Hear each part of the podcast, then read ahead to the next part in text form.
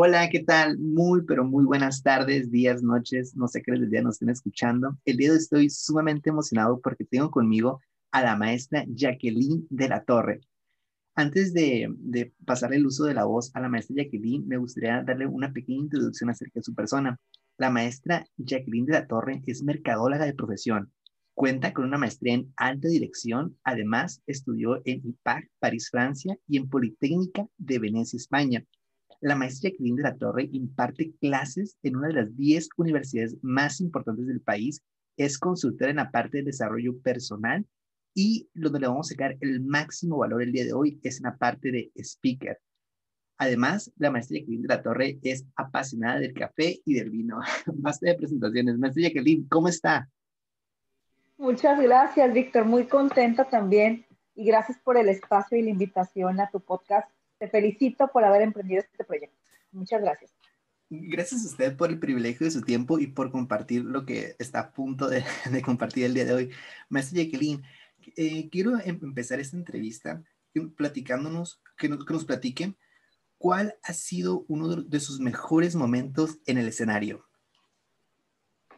Híjole, qué interesante pregunta. Fíjate que eh, no podría describir, bueno, sí, sí podría decirte uno en especial, pero antes de llegar a, esa, a esa participación, fíjate que cada sesión que tengo, tanto presencial como virtual, para mí es una oportunidad de, de vivir una experiencia súper integral, de lo que yo puedo compartir con el público con el que estoy conectando, pero también de lo que el público me regala a mí.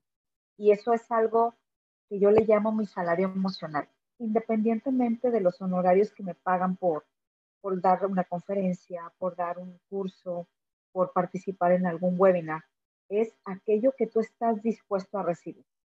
Y puntualmente respondiendo a tu pregunta, ¿cuál fue eh, el escenario o el momento donde para mí ha sido súper importante? Eh, te, vas a reír, pero fue cuando era muy chiquita, estaba en la primaria y en un festival yo tenía pavor de subirme a un escenario, pavor, a pesar de que eh, yo me considero una, desde niña he sido una mujer muy eh, abierta, desinhibida, sin temor a, participar o levantar la mano. Pero en esa ocasión yo estaba muerta de miedo porque tenía como siete años y me tocó participar en un festival en la primaria y dentro de mi asignación fue cantar una canción en inglés. Entonces estaba muy nerviosa porque mi papá iba a ir al festival y mi papá trabajaba todo el tiempo, entonces difícilmente podía coincidir con los tiempos de los festivales de la escuela, entonces para mí fuera como ese momento como mi debut. Entonces, ¿por qué es importante para mí? Porque a pesar de tener siete años, en ese momento descubrí, y, fue algo súper mágico, que cuando me bajé del escenario terminé la canción, que fue la canción de Frank Sinatra, que se llama New York, New York. Wow. Me di cuenta que era capaz de hacer muchas cosas. O sea, tenía siete años, pero, pero siempre fue muy inquieta y recuerdo que cuando bajé del escenario, mis papás me abrazaron, me cargaron, me dijeron que muchas felicidades, pero en ese momento yo más allá de ver a unos padres orgullosos, vi una, eh, un, una, un gesto de como de empuje y de seguridad, como si mis padres me hubieran dicho, esto es lo tuyo. Entonces, no me dediqué a cantar, ni ser actriz, ni mucho menos, pero sí para mí fue un, un punto muy importante para sentirme segura cuando me subo al escenario.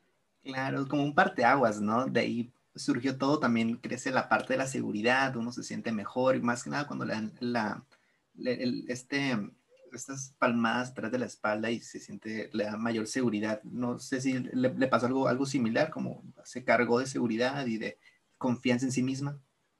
Sí, totalmente. De hecho, yo te confieso, es la primera vez que hablo justamente de este tema pero te confieso, digo, no, no lo que te voy a compartir a continuación, pero sí este momento que fue súper importante a mis siete años.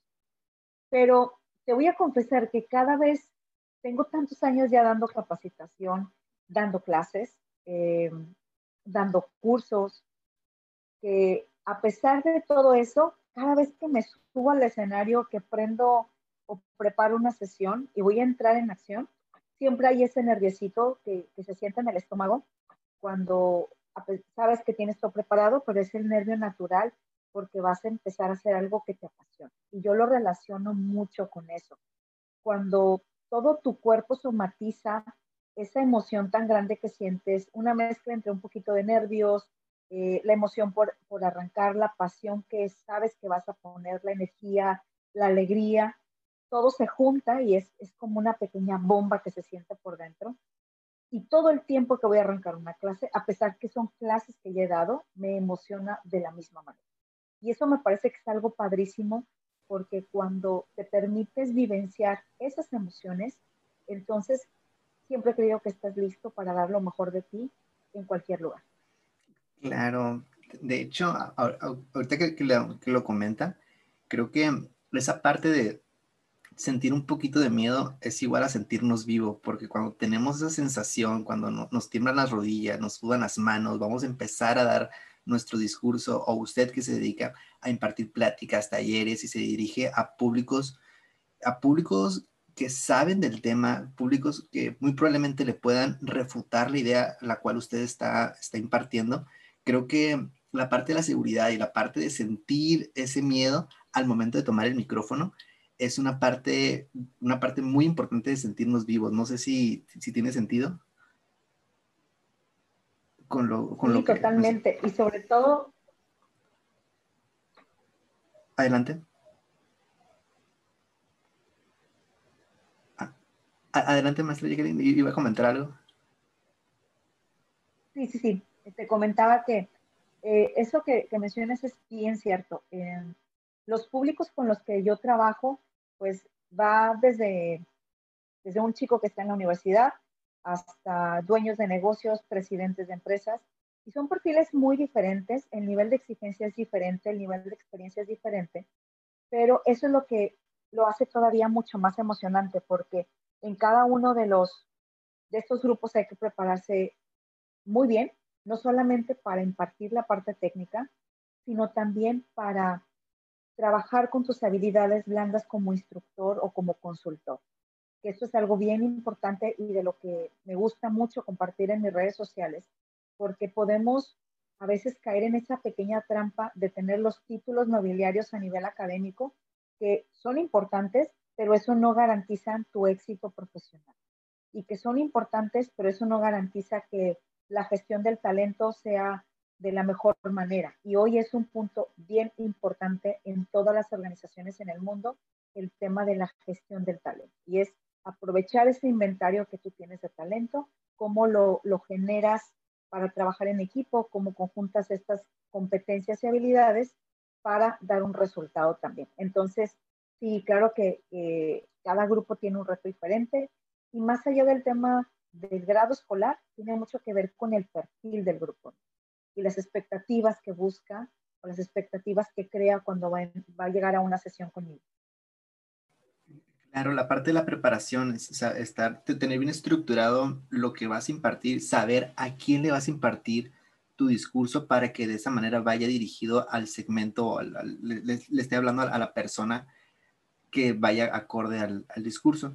en este punto de la entrevista me gustaría saber, maestra Jacqueline, que nos pueda compartir cómo es que usted prepara su discurso? ¿Cómo es que usted prepara su ponencia, su conferencia, su taller? Eh, ¿Cuál es el proceso que lleva antes de pararse enfrente de una audiencia? Qué buena pregunta. Fíjate que eh, yo utilizo una herramienta en, dentro de todas las herramientas que, que, tengo. A mí me gusta utilizar OneNote como es una herramienta que trae este, Apple en la computadora en la Mac y yo lo que hago es generar una lluvia de ideas. Eh, utilizo hojas recicladas. Para mí es importante cuidar el tema de, de, la cantidad de papel que usamos. Del medio ambiente, totalmente. Sí, sí, trato de, ser. mías. sí, trato de ser en la medida de lo posible paperless. Entonces, bueno, cuando tengo hojas recicladas eh, por ahí, hago, empiezo a bosquejar. Yo, yo creo que esto es como una obra de arte.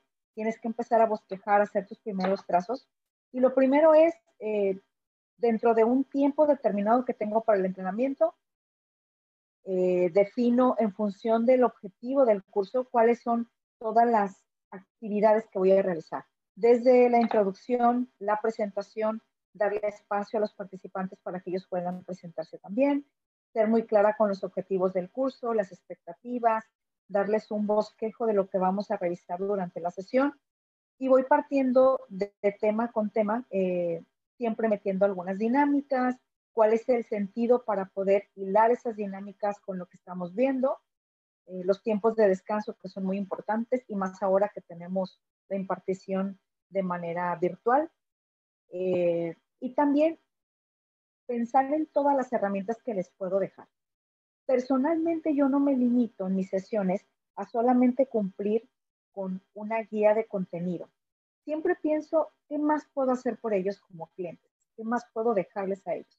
Y en algunas ocasiones, eh, dentro de toda la herramienta que tengo, me gusta compartirles herramientas digitales, me gusta compartirles algunas recomendaciones de libros, eh, podcasts, algunas películas, eh, series que puedan ir relacionadas con los temas que estamos viendo, pero que también trascienda más allá de solamente el campo laboral. Y esto lo quiero dejar súper puntual porque el instructor, en mi caso como instructor y consultor y docente, no podemos pensar solamente en las personas como, como un empleado, como un profesionista que va a aprender algo a la escuela o que va a aprender algo en un curso de actualización. Debemos de pensar que es una persona que tiene diferentes aspectos en su vida, como la rueda de la vida, y una cosa la traslada hacia otra. Entonces, si pensamos en las personas como seres integrales, podemos notar que no solamente en el curso va a ir a tomar algún tema en específico, sino puede incluso impactar de manera positiva en su vida personal. Y eso es a lo que yo le apuesto, porque al final la formación que, a mí con mucho gusto preparo para ellos es una formación que te llevas para toda tu vida. No es una clase de química que te tienes que aprender los elementos de la tabla periódica, que es una materia importante en el tema de la preparación, pero finalmente no todos los días te vas a sentar y vas a preguntarle a tus colaboradores, oye, dime, pues, cuál es el símbolo de litio, o dime los elementos de la tabla periódica, o hazme una fórmula química, ¿no? Entonces, eh, sí tenemos que trabajar mucho en ir un poco más allá, en cómo logramos a este ser integral darle las herramientas para que también impacte de manera positiva en el resto de las áreas de su vida. Me, me encanta lo que está compartiendo maestra Jacqueline.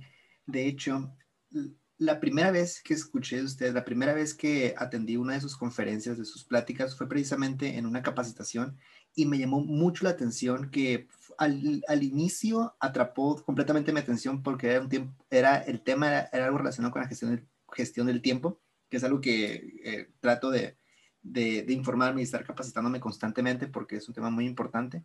Pero pasado la... Eh, puedo decir que era la mitad de, de la plática, cuando usted empezó a mencionar podcasts como Osotrava, o, entre otros, y también nos recomendó libros y videos que iban relacionados con lo que estaba platicando. Y creo que eso hizo que, ah, ya, ya, ya, tenía mi atención desde un principio, pero eso hizo como que me, me, informara más y que no solamente se quedara en una plática, sino que sembró una semillita en mí que hizo que investigara más acerca de lo que estaba, lo que estaba comentando. Creo que eso es a lo que se refiere. Totalmente. Yo creo que cuando logras, fíjate que para mí esto que me acabas de decir es mi salario emocional. Yo te debería de dar una retribución por esto que me acabas de compartir. Pero mira, lo que pasa es que eh, debemos de buscar transmitir esas ganas, esa hambre de conocimiento a todas las personas que tocamos, porque hoy ya no es suficiente y no va a ser suficiente en el futuro con solo tener una preparación académica. Necesitamos volvernos eh, estudiantes permanentes y estudiantes permanentes no únicamente en nuestra preparación técnica, también en aprender de otros temas. Particularmente, te puedo decir que en mi experiencia profesional, una de las reglas para mí importante fue no repetir industria. Es decir, si yo trabajaba en la industria de alimentos, no me iba a ir a la competencia a trabajar muchas personas que que amo, que son amigos míos eh, de muchos años, lo han hecho así, se han mantenido en la misma industria, pero con diferentes marcas. Y te conviertes en alguien muy especializado en el tema de, de, alimentos, por, por, poner un ejemplo, o en el tema de comercialización de hidrocarburos, o en el sector escolar.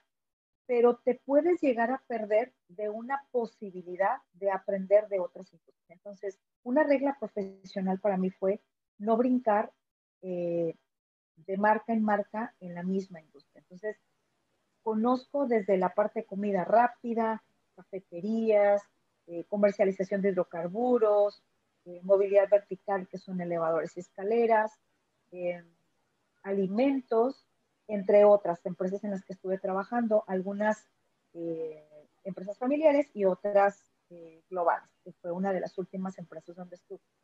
¿Y por qué esto tiene que ver con lo que te comparto de ser un estudiante permanente? cuando empecé a cruzar dentro de mis ecuaciones a nivel profesional para tema de estrategia de marketing o estrategia de gestión de talento, empecé a cruzar algunas prácticas de diferentes industrias en las que yo estuve, me, me, me hice consciente de que había un camino mucho más fácil para recorrer. Cuando tú te especialistas, te especializas en una sola industria, vas a ser experto en cómo se maneja esa industria pero cuando empiezas a innovar en otros aspectos, eh, tienes que tener contacto con otros entornos, con otros ambientes. Y eso es la oportunidad que te puedes perder cuando te enfilas en una sola industria. Y esto es importantísimo eh, mencionártelo, es, yo puedo, yo puedo estar estudiando sobre eh, la misma industria donde estoy, pero me voy a convertir en alguien súper técnico. Y hoy el mundo ha tenido una transformación, bueno, no hoy, tiene décadas que ha, habido una transformación donde hay diferentes modelos de trabajo que no necesariamente tiene que ver con, hablando del ejemplo de química, ¿no? Con que seas experto en la parte de, química. Requieres habilidades blandas, requieres habilidades digitales, requieres habilidades culturales, requieres habilidades sociales, que eso no te lo va a dar tu especialización técnica. Entonces, por eso es tan importante que nos abramos a, la posibilidad incluso de aprender otras cosas que probablemente pensemos que no tengan nada que ver con la parte de, nuestra vocación o la parte técnica. Claro, y, sí, adelante. No, no, no, adelante. porque si no, yo me voy de corrido, Víctor, ¿eh? Maestra Jacqueline, siguiendo sobre esta misma línea, lo, lo, que está comentando se me hace muy valioso aprender de diferentes industrias y, y, todo eso, aplicarlo, porque hoy en día no, y lo veo mucho con lo, lo que estudié, estudié eh, una licenciatura en administración de empresas pero hoy en día es ser, licenciado es igual a ser ciudadano, porque la verdad ya hay muchos licenciados que hacen exactamente lo mismo. Lo que te diferencia en el mercado es lo que usted comenta, las habilidades en las industrias, lo que, lo que vas aprendiendo en el camino y cómo te vas, vas formando, vas, vas llenándote de, vas llenando tu cajita de herramientas de diferentes habilidades que te hacen mejor profesional en lo que estás haciendo. Algo que, que me llamó mucho la atención acerca de, de de, su persona fue la parte de su preparación de, su maestría en alta dirección. Sé que dejó un, tiempo eh, sin, sin puedo, decirlo, un poquito alejado de, la parte del estudio, pero la volvió a retomar con su, con su maestría en alta dirección y posteriormente la conferencia que fue con Simon Saig en, en, Estados Unidos. No sé si nos pueda compartir un poquito al respecto sobre cómo fue ese parteaguas y cómo fue que usted se, se, empezó a interesar por seguir preparándose en este tema de seguir en el, camino profesional. Gracias, Víctor. Fíjate que eh, justo todo este rollo que te aventé hace, hace, unos minutos tiene que ver porque em, hubo una etapa de mi vida en la que yo me centré trabajando siete años en una empresa en la industria de alimentos, una empresa padrísima, eh, que en más de una ocasión, en los últimos cuatro años, me ha invitado a regresar.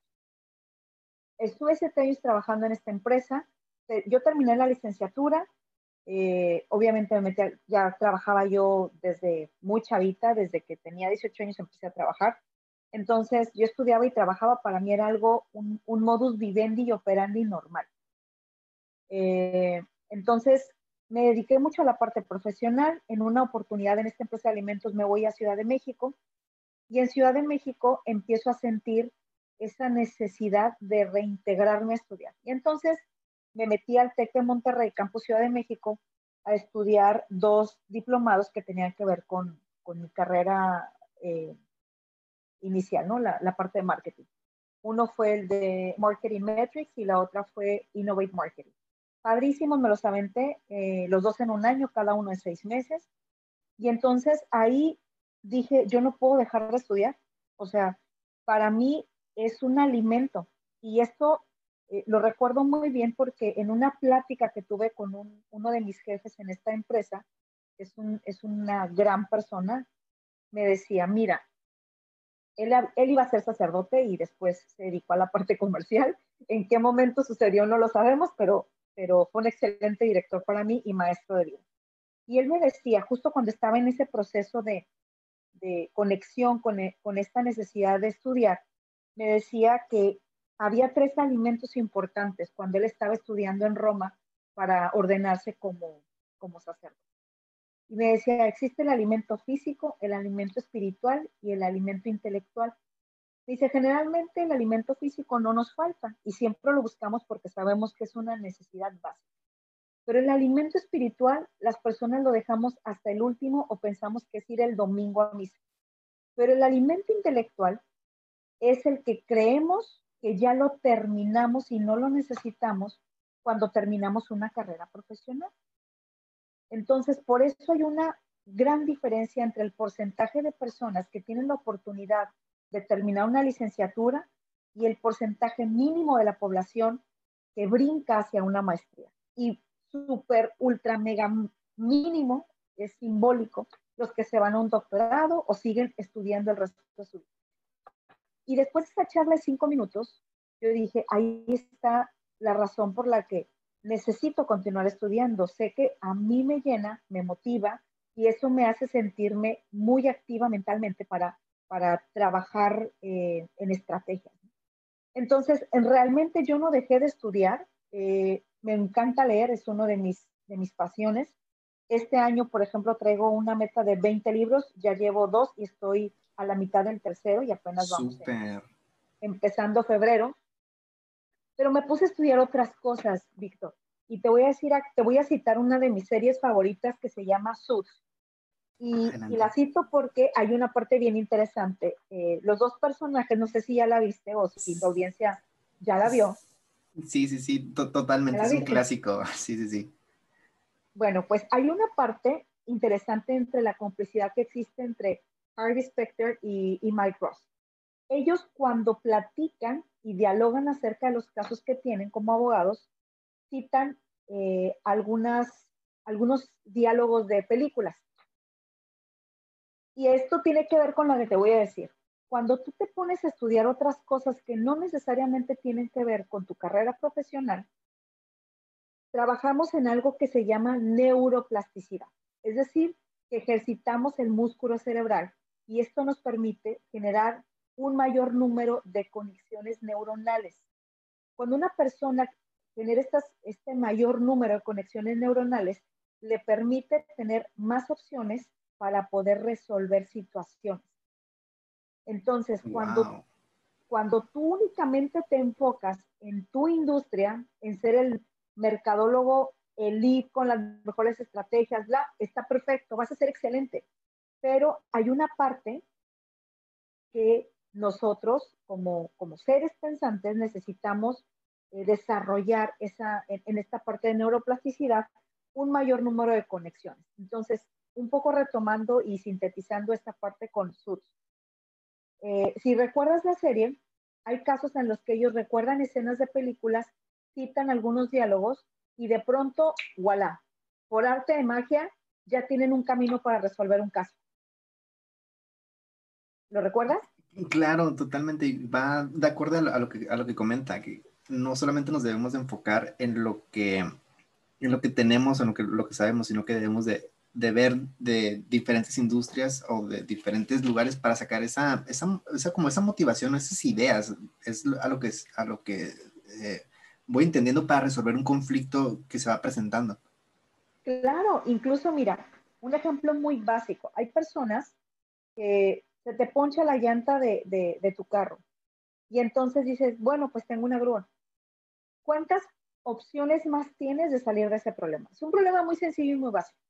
Te puedo decir que me he topado con personas que dicen, pues es que solamente una grúa.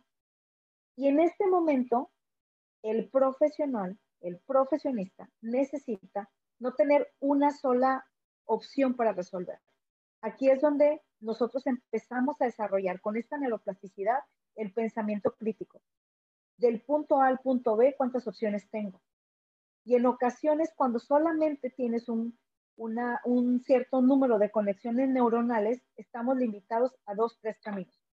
Y el mundo es tan demandante, la necesidad de resolver rápido, eficiente y al menor costo posible es tan grande que la empresa, las empresas, los empleadores necesitan personas que pensemos más rápido y tengamos suficientes as bajo la mano. Entonces, cuando nosotros... ¿Mandé? Claro, que tengamos diferentes opciones para resolver un mismo problema. Adelante, me, está encantando lo que, está comentando. Entonces, ¿qué es importante eh, concluyendo? Démonos la oportunidad de convertirnos en estudiantes permanentes. Por eso cuando vino todo este proceso para mí, dije, tengo que aprender otras cosas. Y me metí desde tener una terapia ocupacional eh, para hacer jabones artesanales y de ahí vino derivado participar en algunos talleres para niños durante eh, el verano con una extraordinaria mujer que estudió en España y tenía una academia, este, creo que eh, del momento está, está cerrada, pero estuvo casi 14 años con una academia que se llama Ingenios Iluminarios. A ella yo la conocí en una plática de, de TED MX en Ciudad de México y nos conocimos de una manera súper random y me cuenta ella que, que tenía una, un instituto enfocado a desarrollar niños genios. Rápidamente, ¿cómo era este instituto? Bueno, ella se, estudió en España y estudió en Londres y encontró que además de muchas otras áreas de oportunidad que tiene nuestra Secretaría de Educación Pública, una forma de evaluar a las personas es con un, con un sistema muy rígido. Es una calificación pero no va en búsqueda de ver el potencial y las habilidades que ya trae el individuo. Entonces, en la academia, en el instituto que ella desarrolló, dijo, yo necesito traerme a México estas metodologías donde preparemos a los niños desde chiquititos, 6, 7 años, para que ellos encuentren su pasión en la vida, qué les gusta y que además lo hacen muy bien y que estos niños vayan conectándose con su propósito de vida y con su vocación, no a través de una calificación en matemáticas o en español o en educación física, sino a través de conectarse con las cosas en las que son hábiles. Entonces, en Ingenios Iluminares, eh, ella lo que hacía era crear los espacios para que los niños pudieran desarrollar a través de, de estos sistemas de captación de información, si son visuales, kinestésicos o auditivos, y que a través de estos estímulos con diferentes tallercitos en verano, ellos pudieran empezar a conectarse con sus pasiones. Obviamente había un trabajo de fondo con los papás eh, para que ellos pudieran abrirse a eso y que no fuera solamente el cerrarse a una educación tradicional. Nunca se divorciaba, o sea, había una educación tradicional, pero iba acompañada de todo esto. Y te puedo compartir que en, ese, en, en este sistema que ella manejaba, eh, nos encontramos con varios chavitos que hoy, ahorita ya deben de tener alrededor de unos 18, 20 años, son emprendedores, que no han terminado la universidad, pero hoy están generando dinero y que tienen empresas pequeñitas.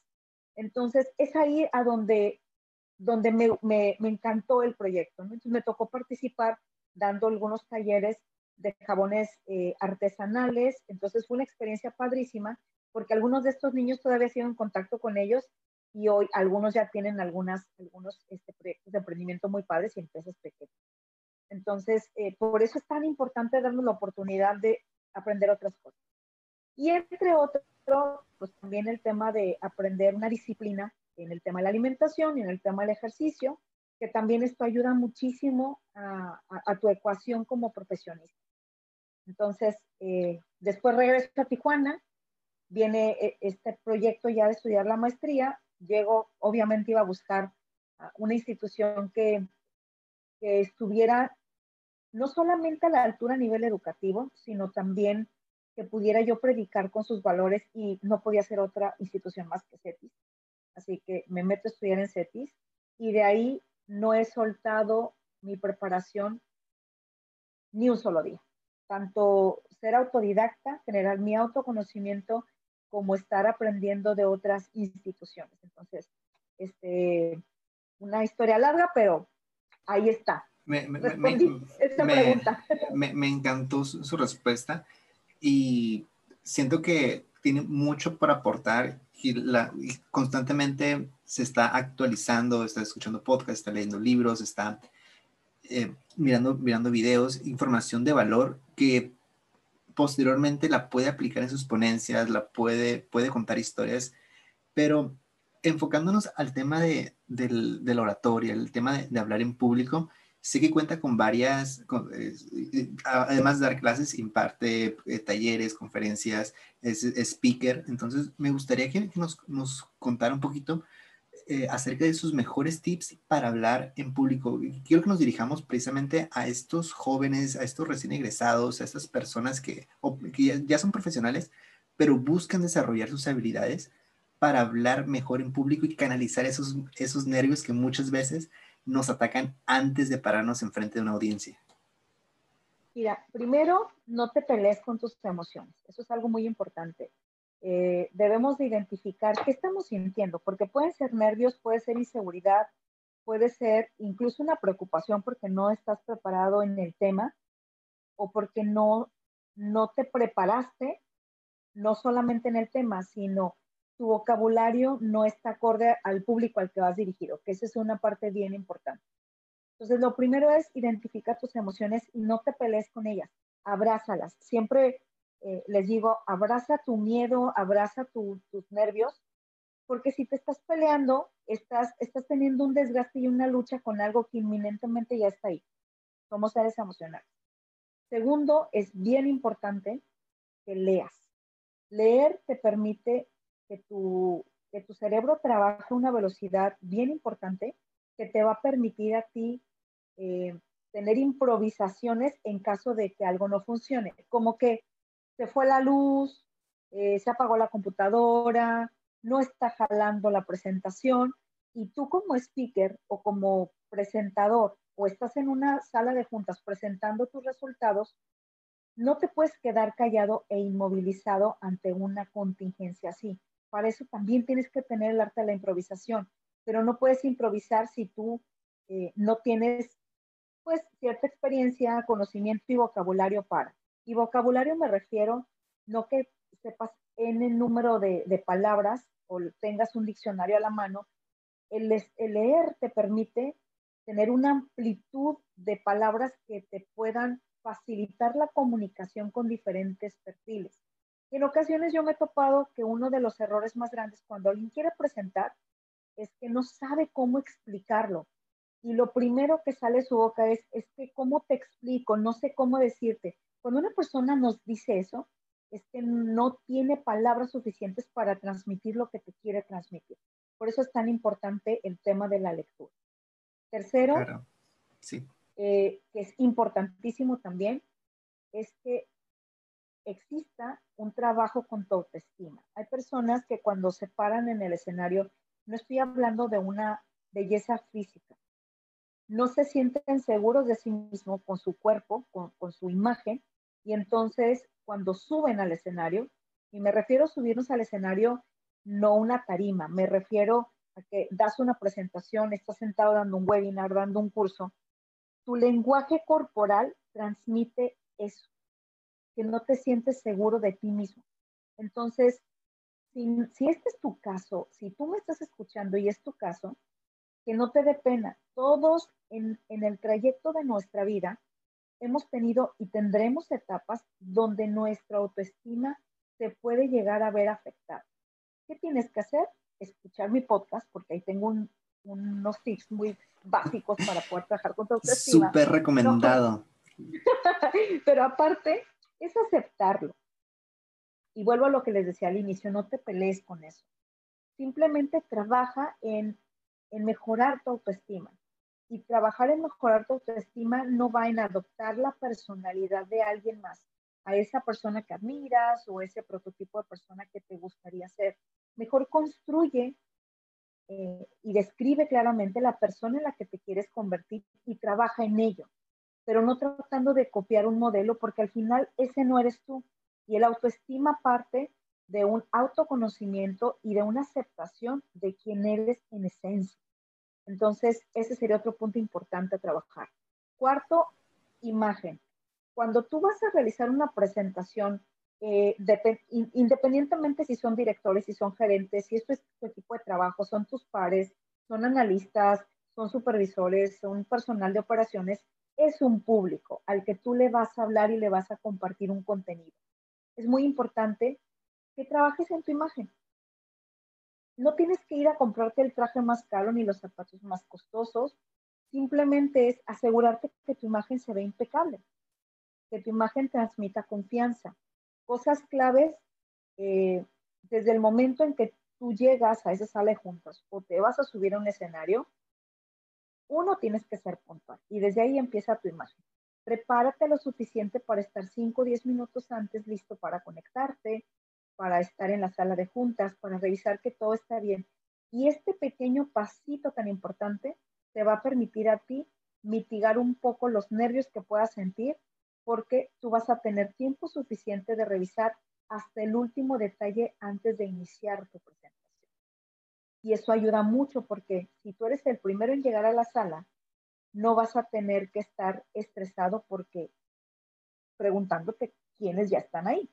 Entonces, eso te da una ventaja también para, para trabajar con tus emociones. Otro punto importante es que te prepares a nivel de contenido. Si sabes a las personas a las que te vas a dirigir, y me refiero a los perfiles, si son directores, gerentes, si es eh, un perfil técnico, si es un perfil de ingenieros, si es un perfil creativo, que puedas preparar la información, la presentación y el contenido con un lenguaje que sea digerible para este público. Podemos hablar de un tema, eh, por poner un ejemplo, em, habilidades blandas, pero el manejo de habilidades blandas es diferente cómo vas a compartir y diseñar el contenido y, e incluso comunicarte y expresarlo para un perfil eh, operativo con un perfil a nivel directivo, dueños de empresas CEOs, porque el nivel de conocimiento, el nivel de experiencia es diferente.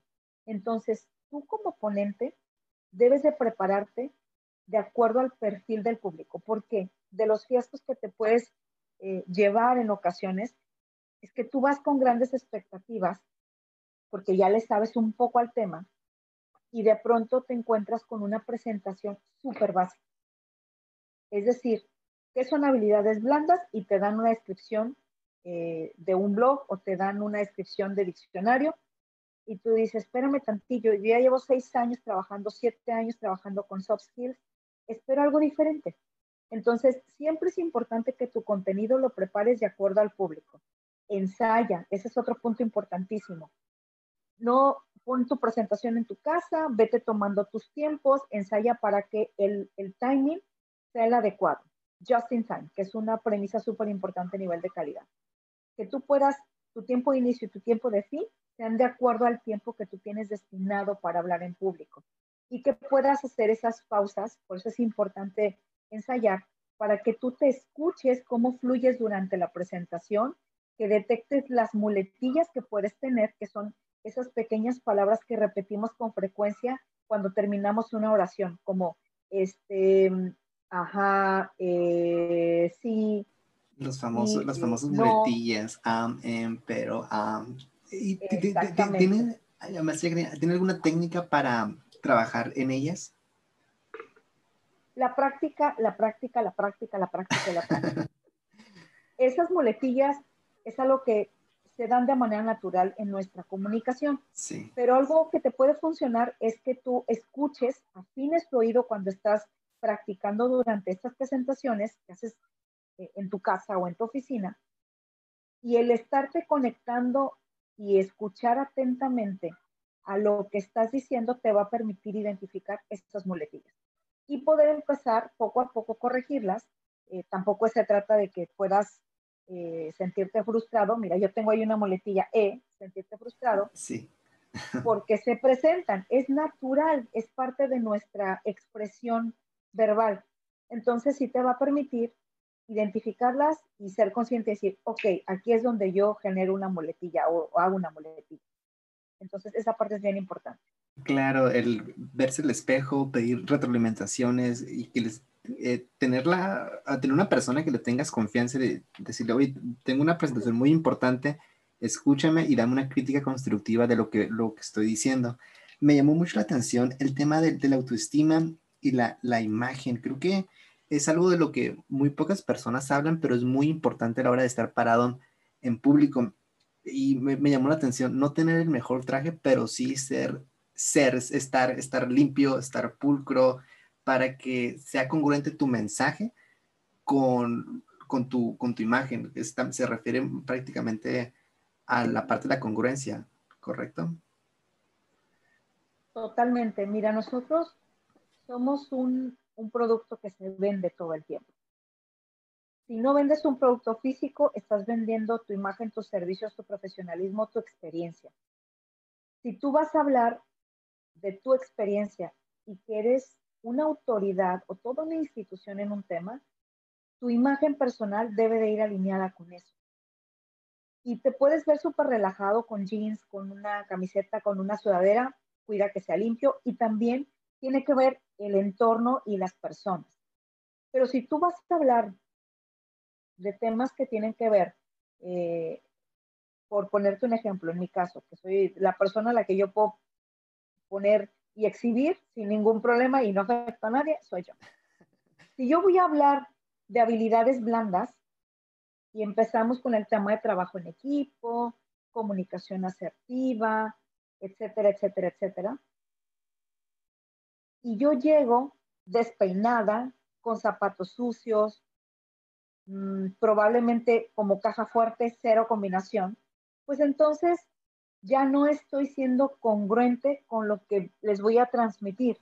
Porque en el tema de la comunicación asertiva, hablamos de la comunicación verbal y la comunicación no verbal. Por otro lado, si hablo de trabajo en equipo, yo estoy hablando que debemos de conocer al equipo, que debemos de estar abiertos a identificar las fortalezas de otro. Entonces yo no, no me estoy viendo al espejo. Y una parte importante es que nosotros podamos ser tan meticulosos y tan eh, enfocados en revisar primero cómo estamos nosotros antes de pues, de tratar de conectar con alguien más en el equipo, ¿no? Y generalmente no lo hacemos, nos encanta ver hacia afuera por no ver hacia adentro. Entonces, sí es importante la imagen. Ahora, les mencionaba que no necesitas zapatos costosos ni un traje caro. Simplemente cuidar tu ropa. Puedes tener un traje muy sencillo y te puedo decir 1.500 pesos, 800 pesos, 500 pesos, pero trata de mantenerlo en un buen estado. No llegues con, con el saco lleno de, de estas pelucitas que se le hacen cuando lo metes a lavar, eh, que sí esté bien la bastilla, que no sea un traje que se va descolorido, porque todo eso también habla de ti, habla del cuidado que tienes con, tus cosas personales, habla de tu seguridad, incluso cuando alguien va vestido de una manera que no se siente cómodo, también lo transmite. Y te estás enfocando en acomodarte la camisa o acomodarte el pantalón, sobre todo cuando ya te quedan un poquito apretados, empiezas a sentirte incómodo y eso te resta presencia y facilidad para transmitir eh, durante el proceso lo que quieras transmitir. Claro, y también, bueno, también va, de la mano, está bien la, parte, la parte visual, pero la parte del contenido, cuidar mucho nuestro vocabulario, mencionaba el leer para aumentar nuestro léxico, para aumentar nuestro vocabulario al, momento de impartir un discurso. Y creo que se, me hace muy importante esto porque hay que ver de todos los ámbitos, desde la parte visual hasta la parte del contenido, la parte de, las palabras. Y me llamó mucho atención, no sé si le ha pasado en alguna ponencia, lo que nos comentaba, se le se le vaya la luz, la, la diapositiva no avanza, probablemente el micrófono empieza a fallar y usted empieza a improvisar. No sé si le ha pasado algo, relacionado a esto. Todas las anteriores me ha sucedido. Maestra Jacqueline, en este momento de la entrevista me gustaría hacer un ejercicio que hago con todos, con todos mis invitados. Es para que nos demuestre sus habilidades de improvisación.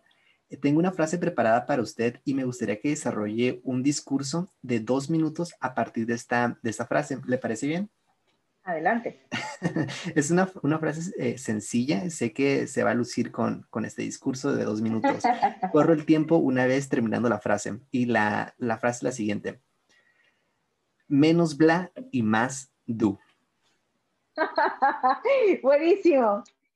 Mira, hay algo importante que los seres humanos debemos de aprender y dentro de la disciplina debemos de trabajar mucho en hacer más de lo que decimos. Por eso, menos bla y más do.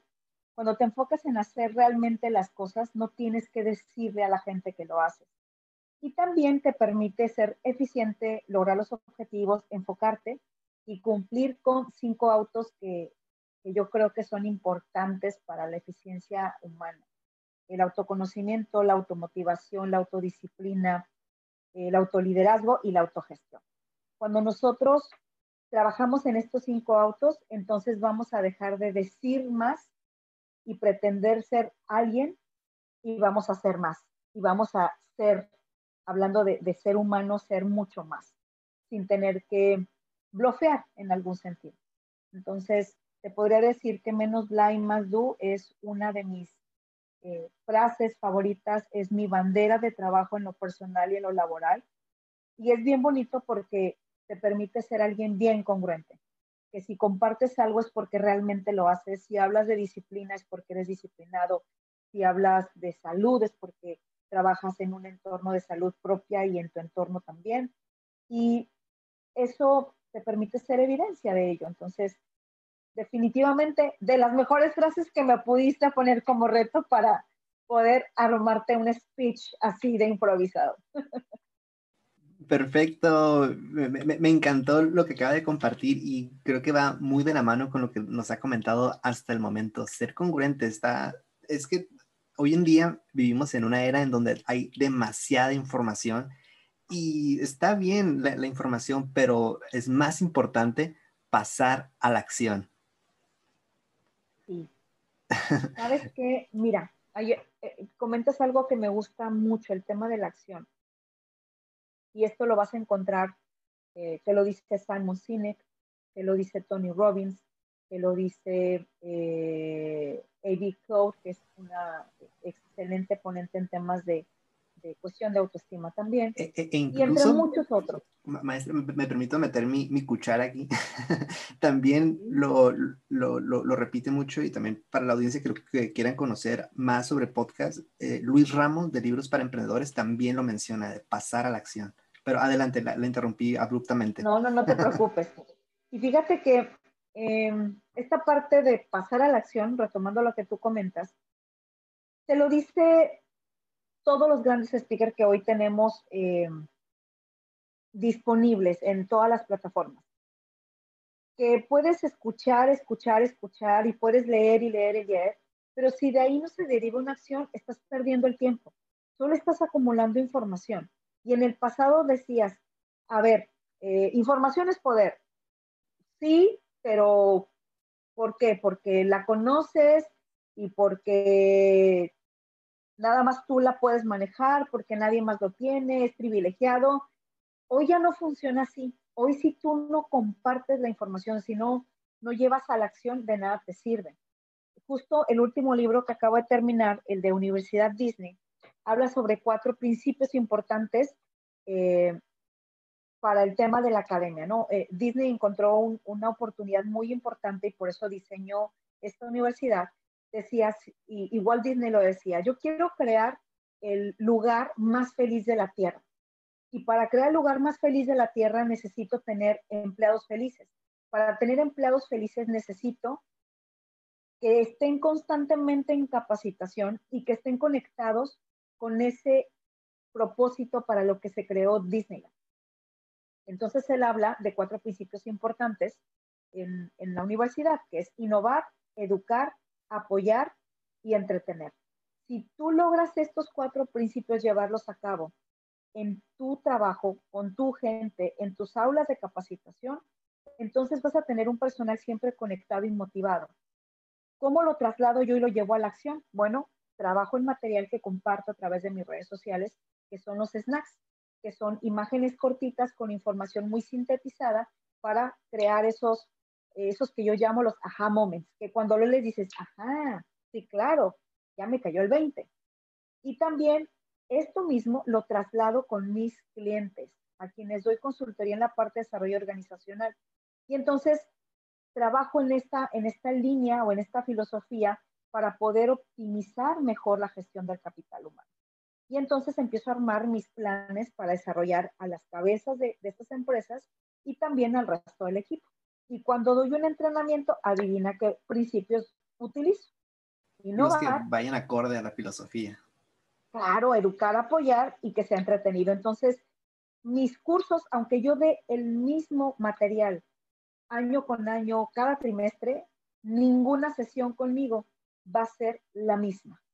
No va a ser un copy-paste, porque seguramente descubrí una herramienta adicional, descubrí una dinámica adicional que puede entretener a mi público y, ¿sabes qué? La voy a utilizar.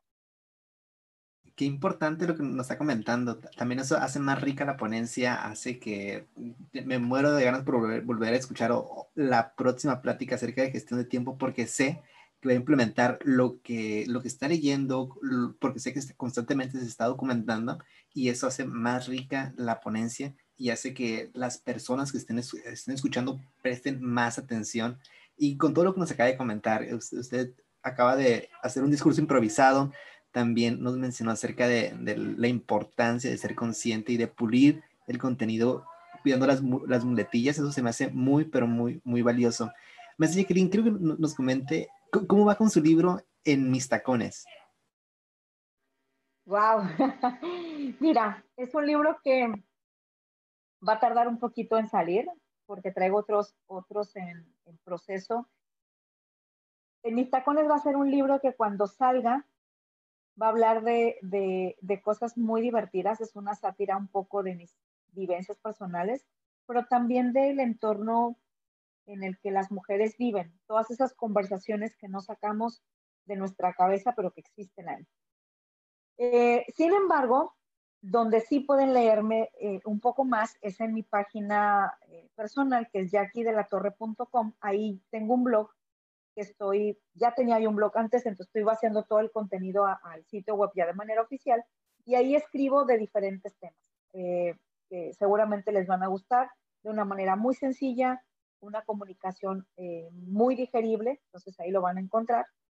Y pues el podcast, ¿no? Que estamos haciendo esa parte. Hay otro libro que todavía no les puedo decir cómo se llama porque eh, estoy trabajando en él y ese va a ser seguramente el primer libro es un libro enfocado a las organizaciones, buscando hacer organizaciones más ligeras.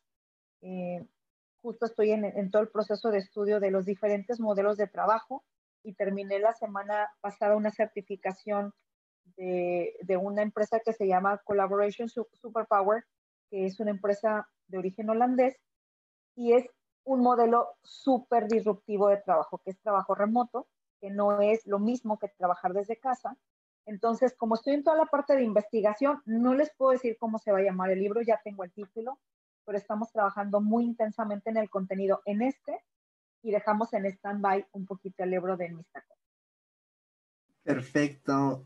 Maestra Jacqueline, antes de, terminar con esta gran entrevista, ¿hay algo que se nos haya pasado, algún tip, alguna recomendación que le queda dar a esos jóvenes, a esas personas que están a punto de pararse una en una audiencia y quieren eh, ya sea perfeccionar su, su, discurso, canalizar esos, esos nervios, esos, esas muletillas antes de pararse frente a un escenario, ¿hay algo que se nos haya pasado, algo que les quiera decir, algo que quiera compartir acerca de la oratoria, acerca de hablar en público? Sí, les voy a dar un snack de cinco puntos súper básicos, como si fuera otro rollo. Adelante. El punto número uno, prepara tu información, que sea un 80% visual y un 20% texto. Es muy aburrido estar leyendo eh, y muy cansado para el participante o para el público, tus imágenes deben de ir en relación con lo que les quieres transmitir. Y esas imágenes te van a dar a ti mucha tela de dónde cortar para expresarte. Si tienes mucho texto, las personas se van a concentrar en ver el texto, se van a aburrir y no te van a prestar atención a ti. Segundo, ármate un diálogo de inicio a fin. Tómate tiempos y empieza a practicarlo. Esas imágenes te van a ayudar a hacer una asociación con todas las palabras con las que vas a compartir esa imagen. Te puedo poner un ejemplo muy sencillo. En, en mi video, bueno, en la imagen que tengo viene crece. Yo, al ver crece, yo te puedo decir un millón de cosas acerca de la razón por qué está ese logotipo de mi empresa así, ¿no? Entonces, que esas imágenes te permitan a ti establecer, establecer un diálogo y desarrollarlo de una manera fluida. El punto número tres es que te sientas seguro del tema. Si es un tema del cual no tienes información y lo tienes que preparar, asegúrate que tú mismo te hagas un cuestionario de las posibles preguntas que puedan salir. Y si alguna pregunta sale y no tienes la respuesta, que no te dé pena decir, no tengo en este momento la información, con todo gusto indago.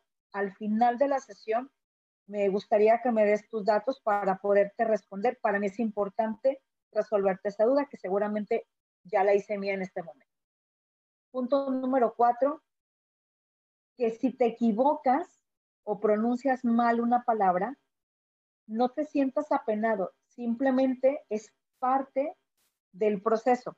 Todos en algún momento decimos una palabra por otra o, se te fue a lo mejor eh, te desconectaste de la idea, retómala inmediatamente, pero no te sientas mal, continúa, porque si te frenas, entonces lo que va a pasar es que vas a entrar en pánico y puedes romper una inercia padrísima. Y quinto y último, busca siempre contacto visual con tus participantes. Algunos me dicen, es que virtual, ¿cómo le hago? Porque no los veo. Invítalos a que abran sus cámaras y sé muy observador para ver su lenguaje corporal. Esto es importante. Cuando una persona está apático, simplemente va a estar volteando para otro lado. Cuando una persona está interesada, ligeramente va a inclinar su cuerpo hacia enfrente y va a estar atento. Si no al, al foquito verde que se prende para poder ver directamente a la cámara. pero sí te vas a dar cuenta que está ahí presente. Entonces, esos cinco eh, tips se los paso como un snack para que lo, lo revise, pero lo más importante es que te integres con lo que vas a comunicar. Situaciones que puedes vivir durante el proceso hay un montón, pero que eso no te quite el sueño. Prepárate lo suficiente para que ante una situación de contingencia, que se fue la luz, que el apuntador no funciona, incluso el micrófono, por eso es tan importante los ensayos, porque si no funciona el micrófono, se le van, se le acaba la pila o lo que fuera, que tú puedas saber cuáles son tus tonos altos para saber hasta dónde puedes alcanzar a comunicar sin lastimar tu garganta. Eso es bien importante, sobre todo para las personas que tienen un volumen de voz muy bajito, que sepan cuál es su elasticidad eh, vocal. Eso es importantísimo. En muchas ocasiones me me ha sucedido de pronto el micrófono no funciona o tengo públicos de 10, de 60, perdón, hasta 100 personas. Entonces, una prueba importante para mí, cuando inicio, saludo, me presento tal, les digo, voy a hacer una prueba súper fácil. Me voy a quitar el micrófono y quiero saber si todos me escuchan hasta la última fila. Si hasta la última fila me dice sí, entonces para mí es perfecto. Si algo sucede, puedo hablar sin micrófono y sé que sí me van a escuchar hasta la última fila. Y eso le demuestra a tu público que tienes el control del escenario y que estás preparado en caso de que algo no funcionara. Y si tu presentación no avanza, si tú tienes la información en tu cabeza y te llevas tu apuntador, llámese eh, tus hojas impresas, probablemente tu iPad o una computadora, e incluso en el teléfono. Yo suelo subirlas al Drive u, utilizo una herramienta que se llama Canva, que me puedo conectar desde cualquier dispositivo con mi correo y ahí puedo llevar una secuencia. Si tengo un espacio donde pueda recargar mi teléfono, yo voy una filmina adelante para saber qué sigue. Y si se llegara a arruinar la presentación o por alguna razón no está jalando, no está avanzando o se atora, si tú tienes un, backup que es te digo, estas hojas impresas, o si eres paperless, que te lo lleves en algún dispositivo móvil, con eso tú puedes desarrollar el tema. Y pues creo que con eso podemos darles un poquito más de norte a estos chicos. Me, encantó, qué, interesante los tips que nos acaba de, compartir, porque cuando una persona integra todo esto, cuando nos pasa alguna contingencia a la hora de presentar, vamos a ver cómo, cómo resolverlo, cómo improvisar y cómo, cómo salir adelante después de, los pequeños incidentes. También algo rescató mucho del, punto 4, algo que también ah, es muy importante ser auténtico cuando estamos, estamos presentando. No memorizarnos el discurso, no memorizarnos la, la ponencia, sino que es eh, estudiarlo obviamente, pero al momento de, de pararnos enfrente del público, que todo fluya y que sea de una manera relajada para que, para que transmites esa, esa parte, esa, esa parte de relajación a tu audiencia, porque cuando te, pones tenso, la audiencia también se percata de que estás tenso o que estás, que se te fue la palabra o que eso, ese punto no seguía. Entonces, eh, que todo fluya y que nada influya. Maestra Jackie, antes de terminar, me gustaría que nos contestara una última pregunta. No sé si, eh, ¿cómo, andamos de tiempo? ¿Sí?